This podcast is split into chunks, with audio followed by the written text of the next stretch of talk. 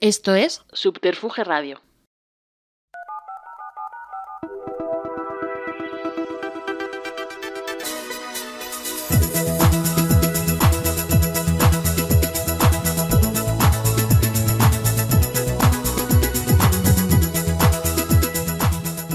Bienvenidos, bienvenidas y bienvenides a Dios los riza, Y ellos se juntan tu podcast más curly friendly. en Subterfuge Radio.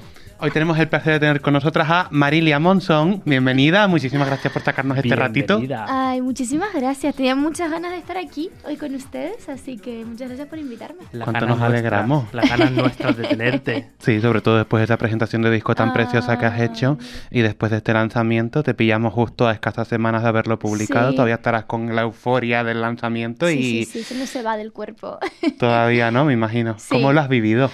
Bueno, ¿Cómo lo pues, estás viviendo? Porque todavía queda recorrido Claro. por delante. Bueno, muy contenta, eh, muy feliz y también muy emocionada. Al final han sido varios años de, de mucho trabajo y, y mucha concentración en estas canciones.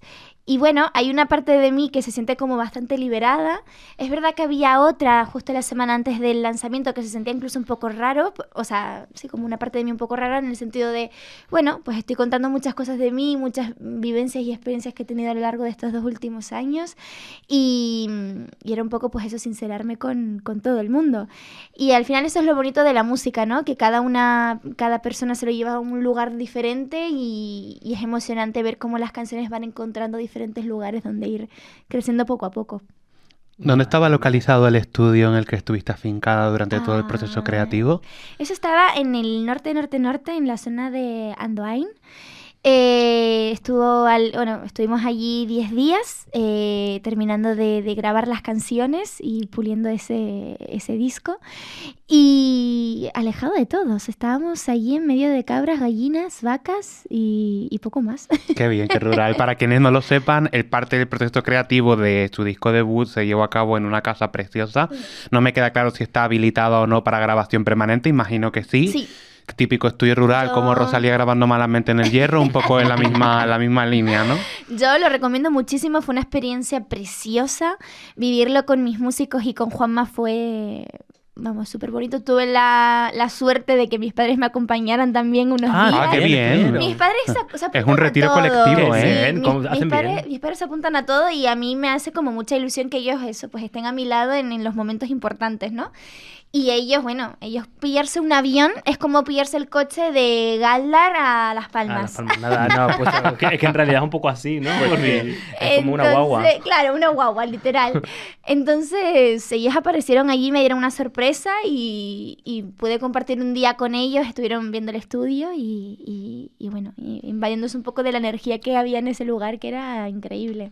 Fíjate, yo creo que la localización, eh, eh, tú, tú oyes el disco, ¿no? Y, y tienes el, el feeling, o por lo menos yo tengo el feeling, de que huyes completamente de del ruido, de lo que tú decías. Necesitabas un poco de, silencio, de tranquilidad, de la inmediatez, de la del estrés. Es un disco como pausado, calmado, pero no por, no por melodías o no por tempo, sino te da la sensación de relajación. Qué bien. de- de- entonces yo creo que esa localización ha hecho mucho por, por, por el sonido del disco y lo que transmite. Ya, sí, eh, bueno, al final la misión con las canciones era, era esta, ¿no? Yo estuve con, mucha locura, mucho ruido alrededor y a mí me apetecía pues despojarme un poco de todo eso y, encontrar un lugar calmado y con mucha tranquilidad y escucharme a mí misma y saber cómo de una forma u otra iba a ir sacando todo lo que tenía dentro y todo lo que tenía que por, por contar. Entonces yo en estas canciones reivindico el lugar de procedencia, reivindico la raíz, eh, la tierra, la familia, los lugares seguros donde nos encontramos cuidados y queridos. Y, mm, y bueno, es verdad que a día de hoy, que todo va tan rápido, que casi lo eterno se vuelve efímero, eh, mantengo la esperanza en ese movimiento de nuevo a, a la, a la raíz, ¿no? Polvo fuimos y polvo seremos. Entonces creo que ese camino hacia el lugar de siempre eh, es un camino muy interesante por recorrer y, y creo que se está empezando a hacer de nuevo y algo que a mí me, me- me- me hace mantener la esperanza. Es increíble porque es como, que- como casi un, un movimiento de resistencia a, este, a esta oleada de TikTok y música, mm, yo no quiero decir de, de, consum- de consumismo rápido o de, o de estribillos pegadizos, pero ahora hay como una oleada de, de artistas, ¿no? Que están llegando a un, a, grandísimas posiciones en los charts y en el reconocimiento de la industria, que tienen unos discos completamente, son como los rebeldes a eso, la rebeldía a eso. Yo que sé, discos como Guitarrica, el de Guitarrica, La Cantera, o Hmm. Valeria, o el Sí. tuyo, o son, son discos para mí que, que no tienen nada de inmediato en el buen sentido de la palabra. Porque tú escuchas mm, Yo prender una velita, o escuchas, yo que sé, Tranquilo mi corazón, o. Selva, y si son, inme- si son inmediatas porque te, te enganchan al momento. Total. Pero no son músicas que no tengo la impresión, o sea, no veo un TikTok challenge de ellas. Ya, ya. A ver, es verdad que bueno, tenemos que agradecer en el momento en el que vivimos y todas las plataformas que tenemos a nuestro alrededor para que nuestra música sea escuchada allá donde quiera hacerlo. Pero es verdad que, que hay que tener mucho cuidado, ¿no? Hay que como tener límites. A mí, bueno, yo tengo TikTok. tengo, un- tengo que admitir que tengo un TikTok profesional donde yo, bueno, pues tengo que subir mis cositas que me cuesta mucho, pero las, las subo, las intento subir. Y tengo mi TikTok de Strangis, donde yo me veo absolutamente todas las recetas que hay en este mundo. Eh, mm, flipo con, este, con esto de TikTok. Entonces, bueno, creo que al final es como todo, tener cuidado y, y saber usarlo bien. En estos tiempos, en cuanto a la industria, eh, lo que les decía, ¿no? Agradecer que nos dan un escaparate muy grande y, y un altavoz y que nos permite eso, ser escuchados donde, en, en- en el mundo entero prácticamente. Pero a mí me, me, me- me resulta inspirador esos, esos artistas, ¿no? Como decíamos, Guitarrica Valera, que han sido parte de, de mi inspiración para crear este, este disco, que apuestan por, por lo de siempre, por, por lo que permanece, ¿no? Yo dije hace poco que al final lo que se cocina a fuego lento tiene que ser digerido a fuego lento y me recuerda mucho a los pucheros que hace mi abuela. O sea, hay un puchero que hace mi abuela que se pasa horas haciéndolo y yo no me lo puedo tomar de la primera, porque eso está ardiendo. Es verdad, es verdad, es verdad, es verdad. Eso para que se enfríe, madre mía, entonces hay que digerirlo. Entonces, bueno, yo creo que lo que se cocina a fuego lento también tiene que ser digerido a fuego lento. Hay que darle tiempo a las cosas para que crezcan y, y encuentren su lugar. Estamos en un momento además en el que venimos de un 2022 en el que el folk hispano está en uno de los mejores estándares cualitativos y de exposición. Venimos de un 2022 con Natalia, Natalia Lafourcade con De todas las flores y con Silvana Estrada con Marchita.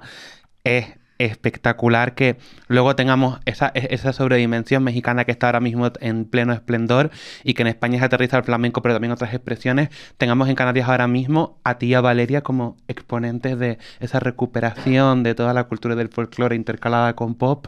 Estas dos personas que te acabo de mencionar, sé que una de ellas ha sido relevante para ti por lo evidente, Sí. pero en general, ¿cómo te sientes teniéndolas como referentes? ¿Cómo te, ¿Qué lugar sientes que ocupas en pleno auge del folk? ¿Sientes que, mm, que es una buena época? ¿Te sientes en cierto modo como con más obstáculos a la hora de encontrar un lugar? ¿Es algo que ni siquiera te preocupa? ¿Cómo te sientes al respecto? Bueno, eh, a mí me resulta muy inspirador y que mujeres como Natalia Lafourcade, Silvana Estrada, Valeria desde mi tierra estén creando este tipo de movimiento. Eh, son mujeres que han abierto un camino que, que, que, que nos permite a las demás eh, o nos los hace fácil a las demás, ¿no? Creo que es muy valiente por su parte, a mí me inspira, me, me, me, cautiva eh, todo esto que, que llevan con la raíz y, y, por supuesto durante todo este tiempo ha sido parte de mi, de mi inspiración total, total. Natalia Lafourcade desde hace mucho tiempo. De hecho recuerdo hace poquito hablaba con mis padres que eh, yo vine al primer concierto, bueno no al primer concierto, yo ya había dado aquí alguno en Madrid, pero un concierto que hizo Natalia Lafourcade en la Riviera. Yo creo que tenía 10 y, no sé, 15 años o así. Mis padres se pensaban que a lo mejor yo iba a ir al concierto de Hannah Montana o algo por el estilo. Claro, porque yo llego al sitio y me, me acompañó mi padre. Mi madre se fue a un, a un musical y me dice mi padre, oye, pero ¿no hay gente de tu edad? Y yo me quedo así, es que papá no sabes la música que venimos a escuchar. Bueno, mi padre salió prendado de la Riviera y, y le encantó, pero claro, él le decía, pero claro, yo pensaba que íbamos a ver, yo qué sé, Hannah Montana. Las Ah, de, mi, de mi época, de mi época, claro. No entendía mucho, pero, pero sí, ahí estuve y te digo, ella, su música me, me, me- me cautivó, me enamoró y, y a día de hoy la sigo manteniendo como, como referencia, por supuesto. Sí, sí. ¿Desde cuándo o en qué momento vital trazarías esta fascinación que sientes por ese tipo de música más de autora, de folclore hispanoamericano, con otro tipo de influencias que son menos mainstream y que entiendo que cuando eres adolescente no tienen tanto appeal para los círculos con los que te relacionas habitualmente, ¿no? Además, eres la invitada más... Es la primera ocasión en la que tenemos una invitada que es más joven que yo, porque yo soy del Bien. 99. Bien, ya tocaba, enhorabuena, Ya sabes, ya sabes cómo se siente uno siempre aquí sentado. Y tú eres del 2000, así que gracias por Mira. aterrizar un poco el espectro generacional. Parece que te llaman viejas a todas. No, es broma, broma, broma, broma.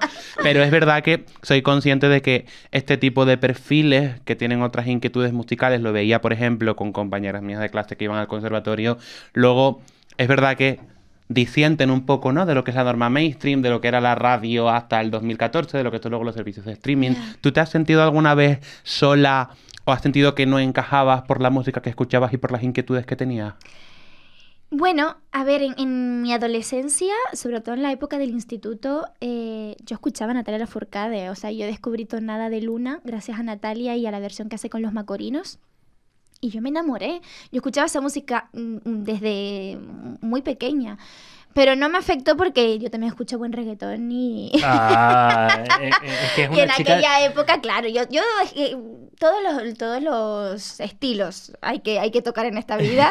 Claro. Y por supuesto, yo un perreo de Carol G te lo bailo y, bien, y- y me lo gozo muchísimo con mis amigas. Que tengo mis momentos de decir basta por hoy y me pongo a escuchar mi folclore que me enamora y me llena el alma, por supuesto. Que cuando llego a casa después de un día de trabajo me, me abro una copa de vino y no, y no me pongo reggaetón, por supuesto, me pongo a Natalia Lafourcade y me pongo a la música que a mí me, me llena el alma.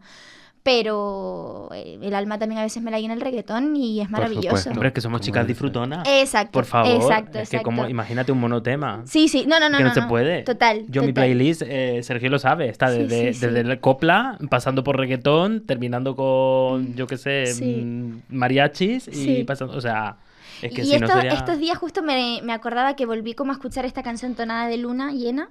Eh, me acuerdo perfectamente de un viaje que hice en fin de curso con mis amigas y yo venía cantando la canción en el avión y mi amiga me decía, pero ¿qué estás cantando? Pero me acuerdo perfectamente de mirar para atrás porque ya habíamos aterrizado y ella me decía, pero ¿qué estás cantando? ¿Qué estás escuchando?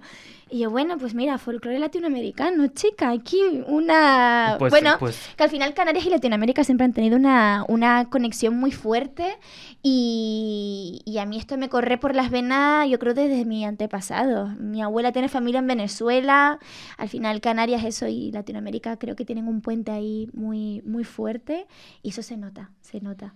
Somos hijos de inmigrantes. ¿no? Exacto, somos hijos de inmigrantes. Que Sí, sí. ya te lo he dicho antes de, para los oyentes, eh, si no lo habéis oído, tranquilo mi corazón, tranquilo. eh, para mí es una canción que...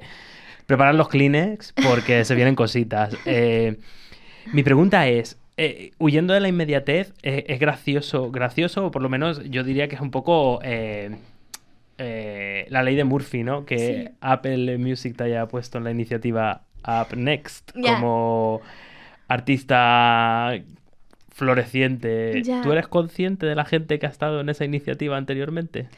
Bueno, O sea, Bad Bunny, ya, es muy Billie. Eilish. Sí. Hombre, lo, O lo- sea. lo que les digo, ¿no? Yo súper agradecida y con los brazos abiertos para todas las oportunidades que tengan que llegar de, para, por este disco, ¿no? Al final, bueno, eh, lo hemos creado poquito a poco, le hemos dedicado tiempo, le hemos dado mucho amor y mucho cariño y, y todas las cosas que aporten al, al disco yo feliz de, de recibirlas y por supuesto siempre, siempre agradecida. Y bueno, lo de Apple Music ha sido una, una oportunidad maravillosa. A mí cuando me lo contaron dije, wow, pero esto, pero esto, explíqueme bien de qué va esto. Tengo que decir también que Apple Music sabe perfectamente que mi disco está sacado con un iPhone. O sea, la portada de mi disco está sacada con un iPhone. ¿Qué? Pero que, me tienes que enseñar a hacer esa foto. Yo tengo un iPhone y no me salen esas fotos. Pero eso cómo no, va a es ser? buenísimo. Nosotros tuvimos una sesión de fotos en Aranjuez mm, con Jorge Rico, un, un fotógrafo maravilloso, eh, con Pedro Ayuso también a, en el momento, o sea, en el, a nivel de dirección y tal, Andrea en el maquillaje y luego otra Andrea en el vestuario. Bueno, gente muy linda. ¿Qué pasa? Que yo de repente me vi las fotos, me encantaron todas, pero no veía la portada. Yo quería algo como muy conceptual, tenía como algo muy claro en mi cabeza y no la vi. ¿Qué pasa? Que yo esos días, cuando me entregaron todas las fotos, estaba en Canarias.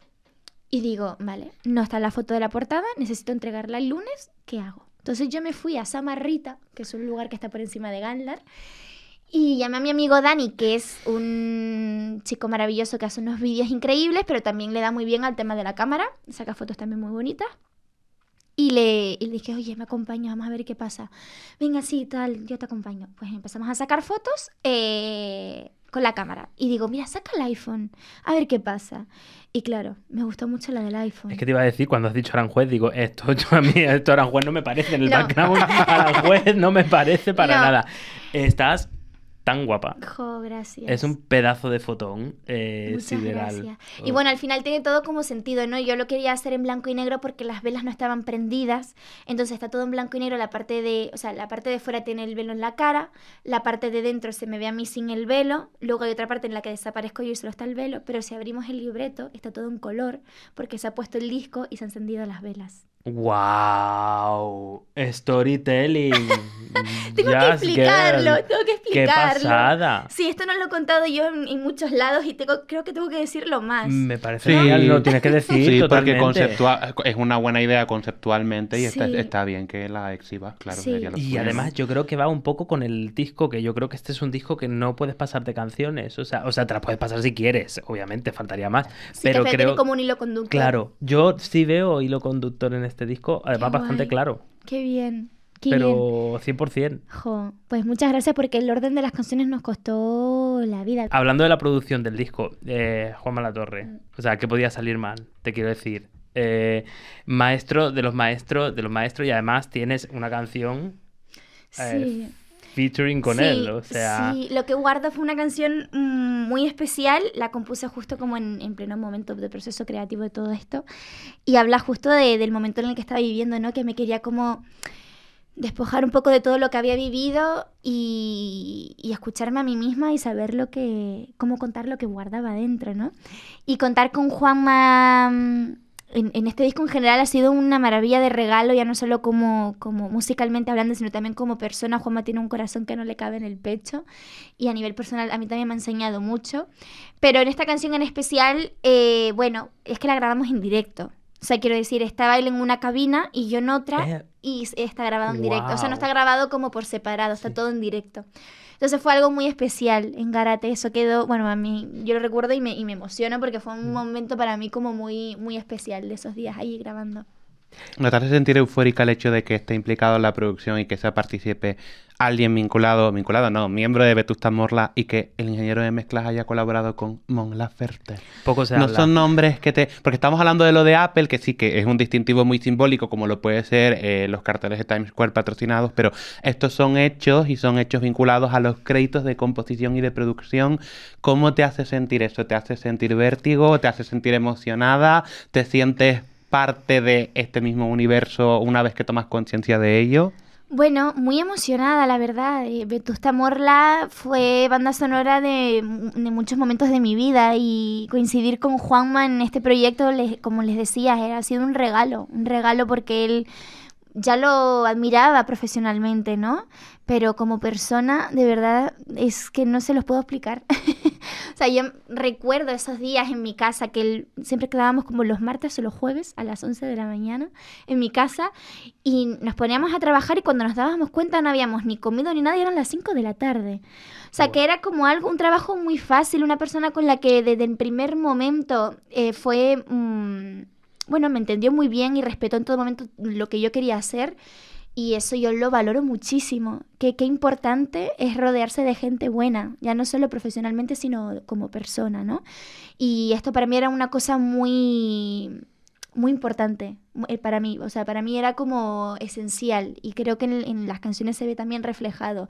Tengo mucha suerte de trabajar con Juanma, con mis músicos Pablo y Adrián Cejas, que han sido piezas fundamentales también de estas canciones y, y de parte de mi trayectoria en la música.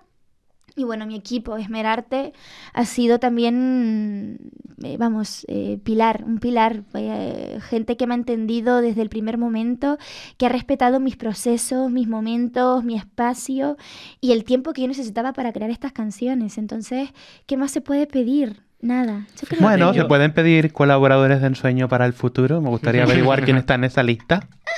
Bueno, colaboradores de ensueño. mm, Mira, ahora estoy mucho con el co- los corridos mexicanos. Estoy como. ¿Ah, sí? Estoy poseída un poco. Yo creo que porque, bueno, me voy a ir a México, que esto ha sido como un sueño eh, cumplido en el top 3, porque mm, estar en México y poder eh, vivir un poco desde dentro, ¿no? Su cultura y nutrirme un poco de su música siempre ha sido como un sueño para mí y dentro de muy poquito nos vamos a ir a México, a un festival en Guadalajara.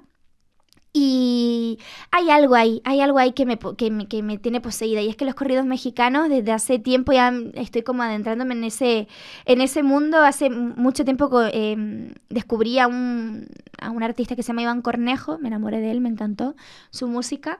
Y, y lo ha petado muchísimo. Yo se los recomiendo mucho que lo escuchen. Iván Cornejo Me es un chico muy joven, muy joven, muy joven, pero muy talentoso. Y bueno, posibles colaboraciones, pues me encantaría que fuese con él. Yo feliz.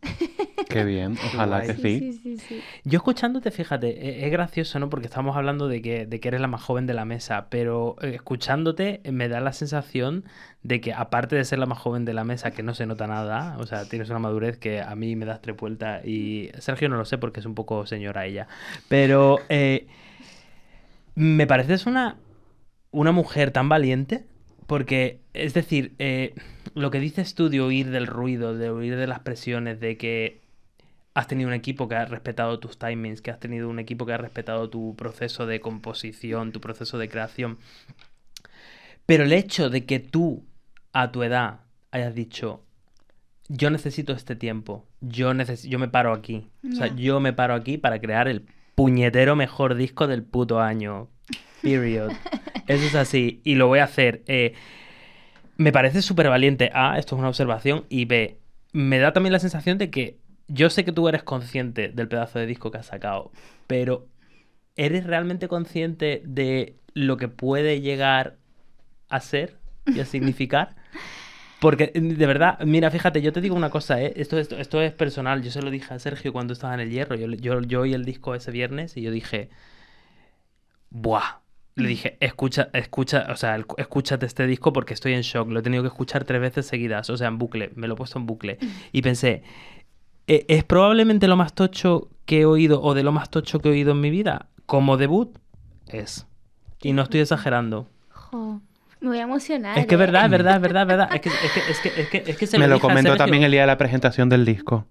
Es que, es que es, o sea, eh, es, o sea, y esto no, a ver, yo no lo digo por decir ni por vender la moto, porque yo no tengo que vender la moto a nadie, porque ya ves tú, no me vendo la moto ni a mí mismo. Pero te quiero decir, o sea, yo tengo, yo tengo la sensación escuchando este disco, eh, Prender una velita, de algo totalmente trascendental.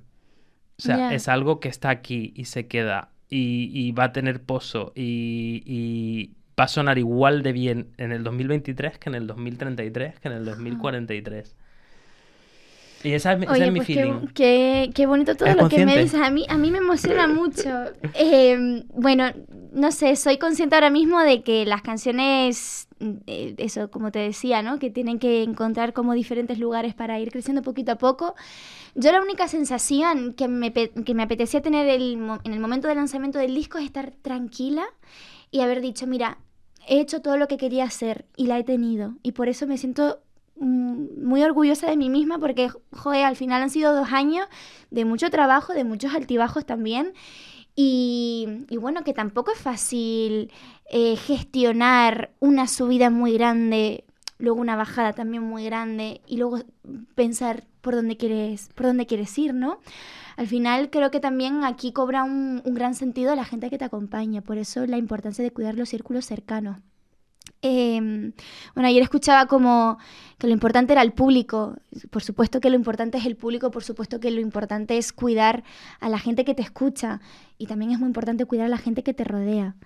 Eh, entonces yo, yo me, me- he dejado guiar por, por eso, por la gente que me coge la mano y no me la suelta y creo que ha sido lo, lo más importante de todo este camino.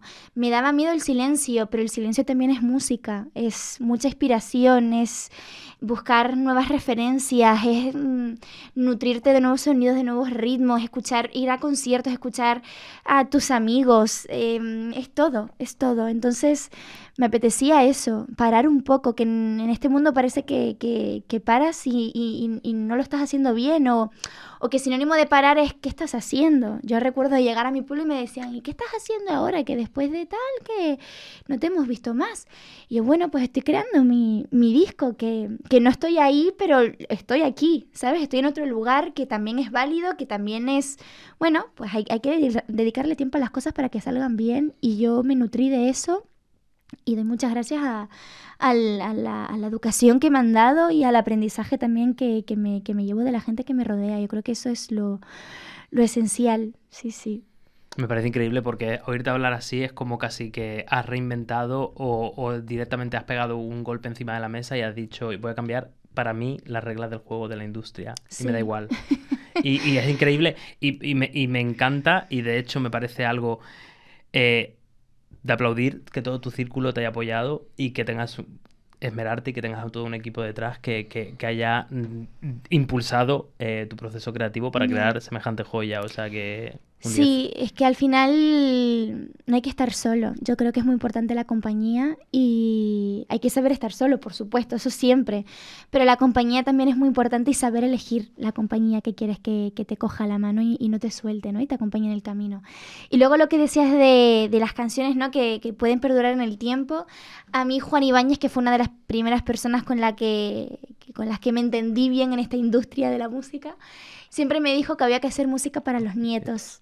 Entonces... Qué bonito. Sí, entonces eso es algo que siempre se me ha quedado y, quiero llevarlo por muy presente en mi vida. Eso, tengo como varios, varios consejos que me han dado a lo largo del tiempo, ¿no? Música para los nietos, lo que sucede conviene y como dice mi abuelo también, los pies en la tierra. Esos tres consejos siempre los llevo como muy presentes en mi día a día y creo que eso también me hace ser la persona que soy, soy ahora. Sí, sí. ¿Cuánto de arraigo sientes hacia tu tierra? No, quería decir nuestra porque somos de provincias diferentes, pero... Bueno, aquí está minoría, ¿eh? que yo soy autor canario. o sea, que aquí, aquí los canariones en esta mesa ganamos. ¿De, dónde eres? A ver. De Tenerife, pero más palmero que tinerfeño. Bueno, pero Tenerife, bueno, las islas son maravillosas las todas. Ocho son... Todas. Oh, las ocho. Las ocho, las ocho. Es la graciosa, podemos hablar de la graciosa, o sea, no el lugar... Fíjate, yo no he estado. Pues, hablábamos antes del hierro la graciosa, cuidado, ¿eh? Aunque, bueno, los últimos eh, veranos que he ido me lleva un poco de desilusión porque al final creo que son islas que necesitan mucho cuidado y mucho respeto y por momentos creo que se les, se les falta, ¿no? Entonces, eh, sí. Es un melón complicado, pero. Un melón muy complicado, pero que hay, que abrir. Hay que abrir y hay que mm. hablar de eso y hay que visibilizarlo porque hay mucho turismo, pero queremos turismo responsable, que cuide nuestras cosas, que cuide nuestra tierra. Entonces, bueno, es algo que, hay que hablar, hay que, hay que decirlo y exteriorizarlo de una forma u otra porque, bueno, es nuestra tierra y si no lo hacemos nosotros, ¿quién lo va a hacer? ¿Quién lo va a hacer? Exacto. Efectivamente. Sí, sí, sí. Pero por supuesto, yo por mi tierra tiro mucho, tiro mucho. Yo vivo aquí en Madrid desde hace cuatro años, pero yo cada vez que puedo me, me escapo. Además, ahora tengo un sobrinito, ese pequeñito del Pequeñito. mi, mi, pequeño sobrino Matías, que le amo con todo mi corazón y, y, bueno, es que un ser pequeño, un ser nuevo en la familia, eso da una alegría y una felicidad y una calma también. Sí, sí. Entonces, bueno, ya cada vez la tierra también va me tira... a flipar cuando entienda la canción, va a flipar tanto. O sea, a mí me hace mi tía una canción así, a mí me dan tres parraques y me tienen que ingresar al lado Cibor. O sea, literalmente, o sea, Qué canción más bonita para los eh, oyentes y espectadores. Eh, literalmente, la cuarta es pequeñito y la quinta es Tranquilo mi corazón. Eh, yo cuando lo vi la primera vez casi tengo tres brotes psicóticos y, tuve, tuve que volver a oírlo. Es increíble la honestidad y... Fíjate, los temas que tratas, porque no solamente hablas un poco de tu... Mm, mm, oyéndote hablar, ahora todavía el disco lo veo más real, porque creo que este disco habla mucho de la tierra, habla mucho de la familia, habla mucho de tus mujeres, mm. habla mucho de de estar tranquilo, de poder crear, de tomarte tu tiempo, de, de incluso, fíjate, del respeto. creo que es un disco que habla mucho de respeto.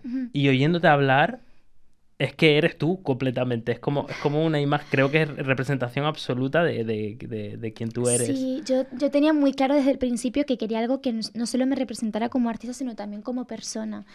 Y creo que se ha reflejado muy bien. Yo prender una velita es que es, es que soy yo, es, es, es mi casa, es mi tierra, es la gente que me rodea. Entonces, yo quería que eso se viese reflejado de una forma u otra y creo que, que lo hemos conseguido. Eres, eres espiritual, eres, no te quiero decir religiosa porque la religión ya es algo como muy... Sí, O sea, cada uno vive cada la religión y la espiritualidad, yo llamo Sí. espiritualidad en general, eres, eres espiritual. Tengo mis momentos, ¿no? Tengo mis rachas, pero hay algo de, de, bueno, de mi familia que sí que me tira un poco y creo que siempre hay que, hay que tener fe en algo, ¿no? No- Es que fíjate, que yo creo que nosotros, nosotros de las islas, creo que las islas son tan, tan, tan, tan, yo me considero adoptado, pero me considero, son eh, un paraíso natural tan grande, estamos en contacto con la naturaleza tanto, que de alguna manera tenemos como un magnetismo hacia, hacia la tierra, hacia el mar, hacia las estrellas, hacia... Yo le llamo esoterismo, que no tiene por qué ser porque haga brujería, me refiero... Tienes ese mundo con la naturaleza, Sí. ese arraigo que yo creo que sí te vuelves un poco espiritual y esotérico. Así ya desde Sí, que... Está ahí muy creces. presente. Yo, bueno, en, en, en mi pueblo siempre se ha visto mucho en, en amigas de mi abuela. Mi abuela a lo mejor ya no tanto, pero son cosas que ves desde, desde pequeño, ¿no? A mí, mira, hay una cosa que, que me gusta mucho hablar de este disco y es que hubo, hay, creo que hay un auge muy importante en la literatura canaria ahora mismo y uno de los libros que me inspiró mucho fue Leche condensada Ujú. de Aida Lo González. conozco. No lo Y, y también de Panza de Burro, de Andrea Abreu. conozco. Ay, Bueno, pues son dos, escúchame una cosa, son dos libros que te tienes que leer mm, dos veces, en- o sea, no sé, como es, es la infancia canaria. Y a mí de ah, una forma u otra me hizo reconciliarme un poco con, con mi tierra y con, con lo que fui, con mi infancia, con lo que viví, con, con todo eso. Y me ayudó también un poco a, a expresar lo que, lo que llevaba dentro con respecto a mi tierra, ¿no? Ya ya cuatro años fuera, sigo teniendo un vínculo muy fuerte con mi tierra, pero creo que todos alguna vez en nuestra vida vivimos como un poco ese... Sí, ¿cómo, cómo decirlo? Como sentirme un poco fuera de lugar cuando llego a mi tierra. No sé si alguna, no sé si me estoy explicando. 100%, porque el mundo sigue. Tú dejas tu Exacto. tierra. Yo es que, claro, como he sido inmigrante durante 12 años de mi Claro. vida, es muy raro cuando tú dejas tu sitio y de repente tú, porque somos seres egocéntricos, ¿no? Sí. Pensamos que tú dejas las cosas como, o sea, tú dejas tu vida y vas a volver dentro de mm, dos años, un igual. año, tres años, Sí. y va a seguir todo igual. Y no sigue. Es que, fíjate, yo siempre recuerdo una vez, esto te va, te va- esto es súper raro.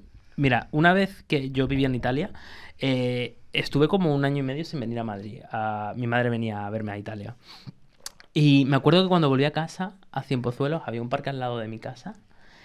Y los árboles habían crecido tanto, como a los dos años, pero tanto, que yo ese parque que lo tenía en la retina, vi los árboles tan grandes y me supuso un choque tan grande que ahí me di cuenta de que el mundo, fíjate, que el mundo había seguido. O sea, que mis amigos habían conocido a otras personas, o que ahora tenían novias y novios, o que se habían quedado embarazadas, o que eh, habían terminado las carreras y estaban trabajando y yo me había enterado de refilón y no sabía nada. Es que te entiendo tanto, porque es que a mí me pasó mucho, me pasó mucho, sobre todo cuando, bueno, eh, cuando llegué a mi, a mi casa y me di cuenta de que mis amigas habían terminado la carrera y había empezado con ellas enfermería prácticamente, y por mm, circunstancias de la vida hay trenes que pasan solo una vez y o te subes o te quedas abajo, y yo me subí y tuve que vivir ciertas experiencias y, y, bueno, nuevas oportunidades, ¿no? Una vida muy diferente a las que ellas llevan en la isla.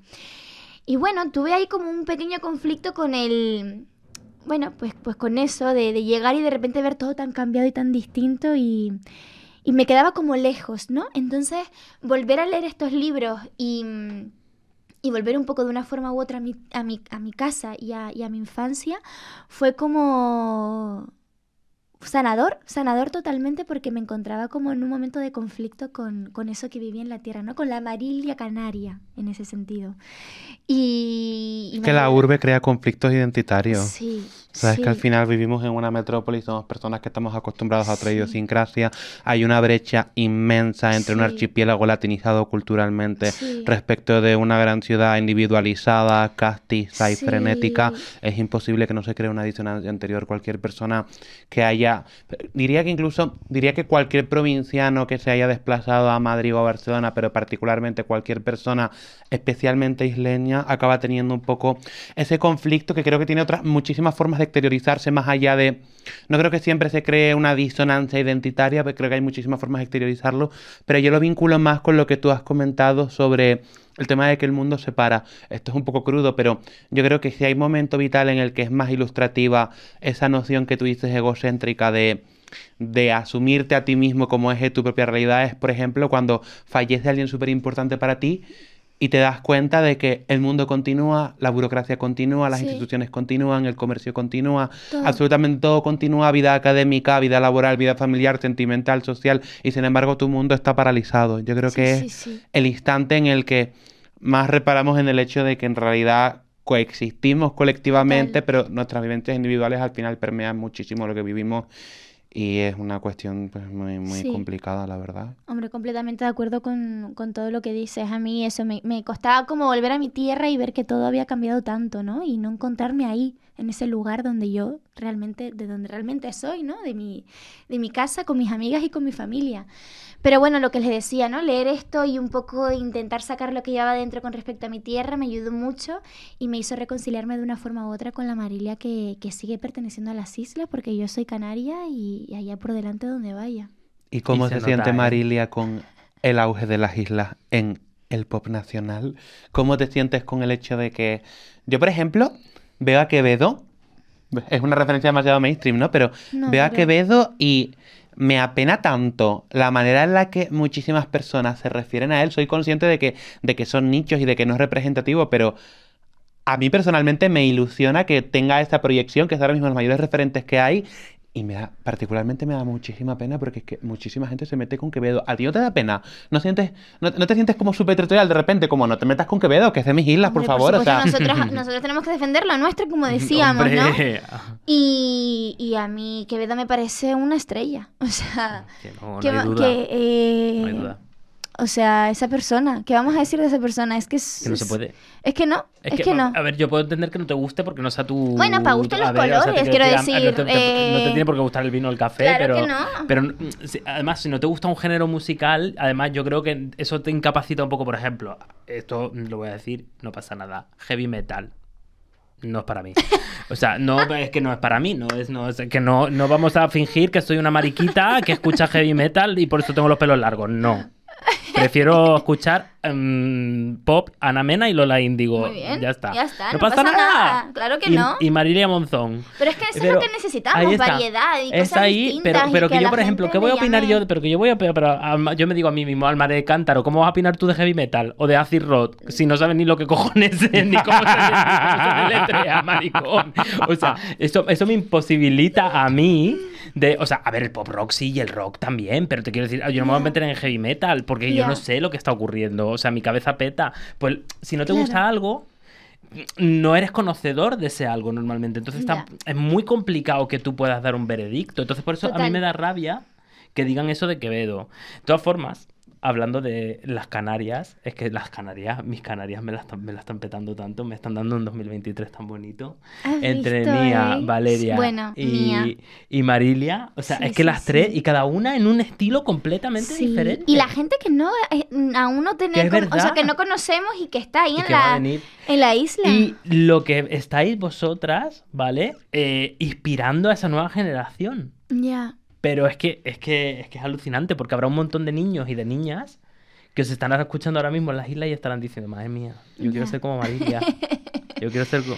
Es que es verdad. Bueno, yo creo que al final nos enseñamos un poco como a, a seguir un camino, ¿no? Y, y joder, yo, yo feliz de que este camino también, que se abre un poco, pues sea referencia para, para gente que está en Canarias. Hay muchas cosas fuera de Canarias, hay que experimentar también lo que hay fuera de Canarias, pero siempre hay que volver a la tierra porque eso es fundamental. A comerte tu ambrosía tirma. Eso eh, hombre, la ambrosía tirma. Y la pella Oh, de Y el ron areucas. Hombre, por favor. Yo soy de Nos Ginebra, podríais con patrocinar, perdón, Ron eh, con Areucas. perdón.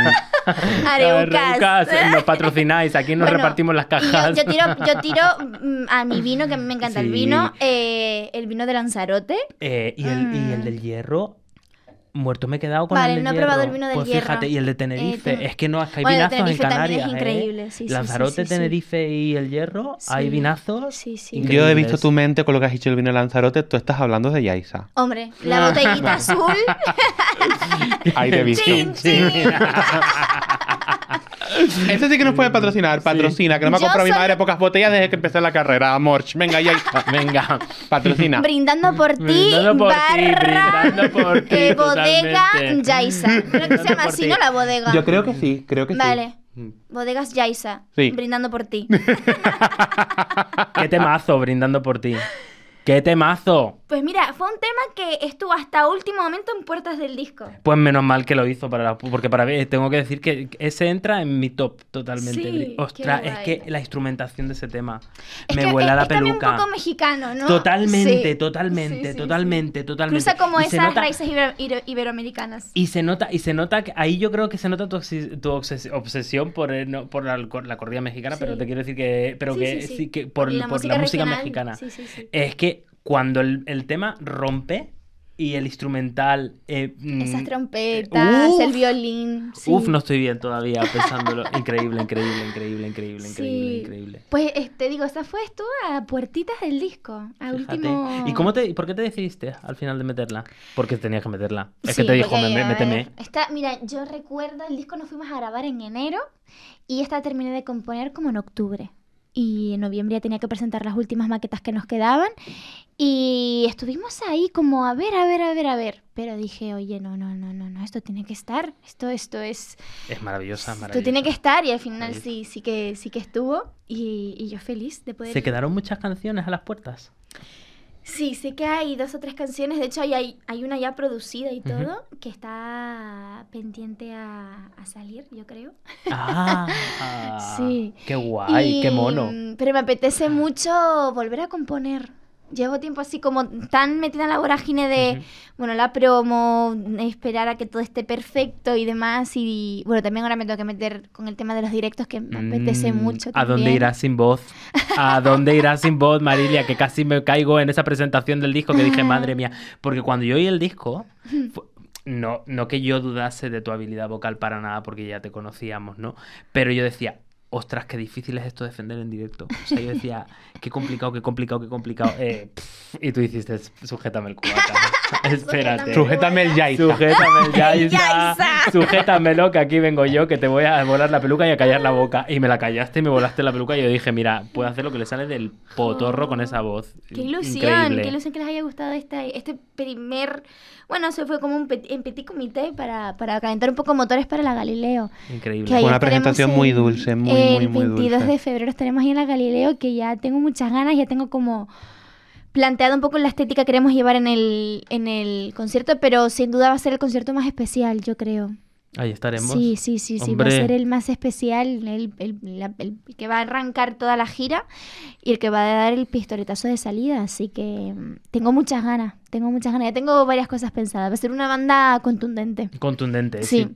Sí, sí, sí, sí. Qué guay, porque fíjate, con el minimalismo que tuvimos en la presentación, te quedó tan bonito, pero claro, es que oyéndote en el disco es que tiene que ser contundente. Y te va a quedar tan bonito todo lo que hagas, porque con esa voz Ay. O sea, con esa voz y con esas composiciones, o sea, te quiero decir, ¿a dónde vas sin voz y a dónde vas sin disco? Me repito, pero es que es verdad, ¿a dónde vas sin voz y sin disco? Mi pregunta es, cuando haces un disco debut tan impresionante, Sí. que tiene tantos estilos dentro de lo que es la música iberoamericana y lo que es, y lo que es eh, el estilo de, de la raíz canaria y el estilo del folclore. Mi pregunta es, ¿a dónde vamos después de aquí? Eh, o sea, tiene muchas puertas abiertas, yo creo, porque has tocado tantas. Porque todo es muy cohesivo, todo es muy cohesivo, todo, todo pega, todo tiene un hilo conductor, pero hay como mucho lo que te digo, esta suena mexicana, esta suena un poco a cumbia, esta suena... Pf, eh, después, ¿no hay presión ahora para lo que viene? Mira, yo lo que, lo que me apetece hacer mucho con, con este proyecto es crear cimientos fuertes. Quiero que... Quiero tener una base, ¿no? Quiero tener una base que si de repente subimos un par de escalones y eso se desmorona, estar tranquila en, en- en un lugar seguro. Me apetece hacer eso, me apetece como eso, ir creando pasito a pasito, peldaño a peldaño, sin prisa. Eh, ya la vida va muy rápido, ya todo a nuestro alrededor está tan complicado a veces que a mí me apetece, pues eso, ir con la calma eh, y hacer las cosas desde el corazón y desde, el, desde todo el, el amor y el cariño del mundo. Entonces, bueno, yo con los brazos abiertos para todas aquellas oportunidades que tengan que llegar, pero si tuviese que, que- que decir algo donde me gustaría llegar, pues bueno, seguir con muchos directos, eh, que este disco llegue a los corazones de mucha gente y, y- y bueno, irnos a México, que eso ya se va a cumplir dentro de cumplir. poquito, así que bueno. Ya lo tienes. Escríbele a. Natalia un correíto al management o algo. Hombre, yo, yo feliz, yo feliz de, de tenerla ahí al lado mío y, y poder eh, crear junto a ella, aunque sea conocerla. Sí, sí. Pues mira, no tengo ninguna duda que no se va a desmoronar nada, no tengo ninguna duda que ahí vas a estar dando mil de directos aquí y en Sí. Latinoamérica y en las islas y en donde tú quieras ir, porque es que esto va a trascender y no sabes lo gracias. Honorados que nos sentimos Sergio, yo y Subterfuge de tenerte aquí. No, Eh, yo de estar, me, han- me ha encantado. O sea, me he sentido tan cómoda, Eh, pero es tan ¿Cuánto nos cómoda. alegramos? De eso se ¿Te lo has trataba. pasado De bien? ¿Te lo has pasado bien? Me lo he pasado increíble. Pues es que no me quiero ir, importante, pues realmente. eso es lo importante, eso es lo importante. Yo me quiero quedar aquí todo el rato ya. Esta es tu casa, puedes venir Muchísimas todas las veces que de quieras. corazón, ha Muchísimas gracias a ti. Ya Muchísimas con de gracias, escucharla. Marilia. Sí, sí. Gracias a ustedes, chicos, de verdad. de Y muchos éxitos. Nos vemos muy pronto. Hombre, Nos vemos sí, muy pronto. pero yo de hecho te veo los jueves. Mira, Así ju- que- ah, el ah, jueves. claro, el jueves, nos vemos que- en la firma de la- discos. que ya habrá pasado cuando lo pongamos, pero va a tener una firma de discos en Marilia que eh, a tu yo del futuro, si te la has perdido, te jodes. bueno, pero esperemos que haya más, ¿no? No seas tonto y en la siguiente no te lo pierdas. Así que, bueno, pues con esto despedimos, bueno, chicos. pues Muchas chin gracias. y Chin, chin. por muchas velitas. por mucha velita y por, y por mucho podcast también. Totalmente. Sí. Muchas gracias. Gracias. Muchísimas. Gracias. Adiós, chicos.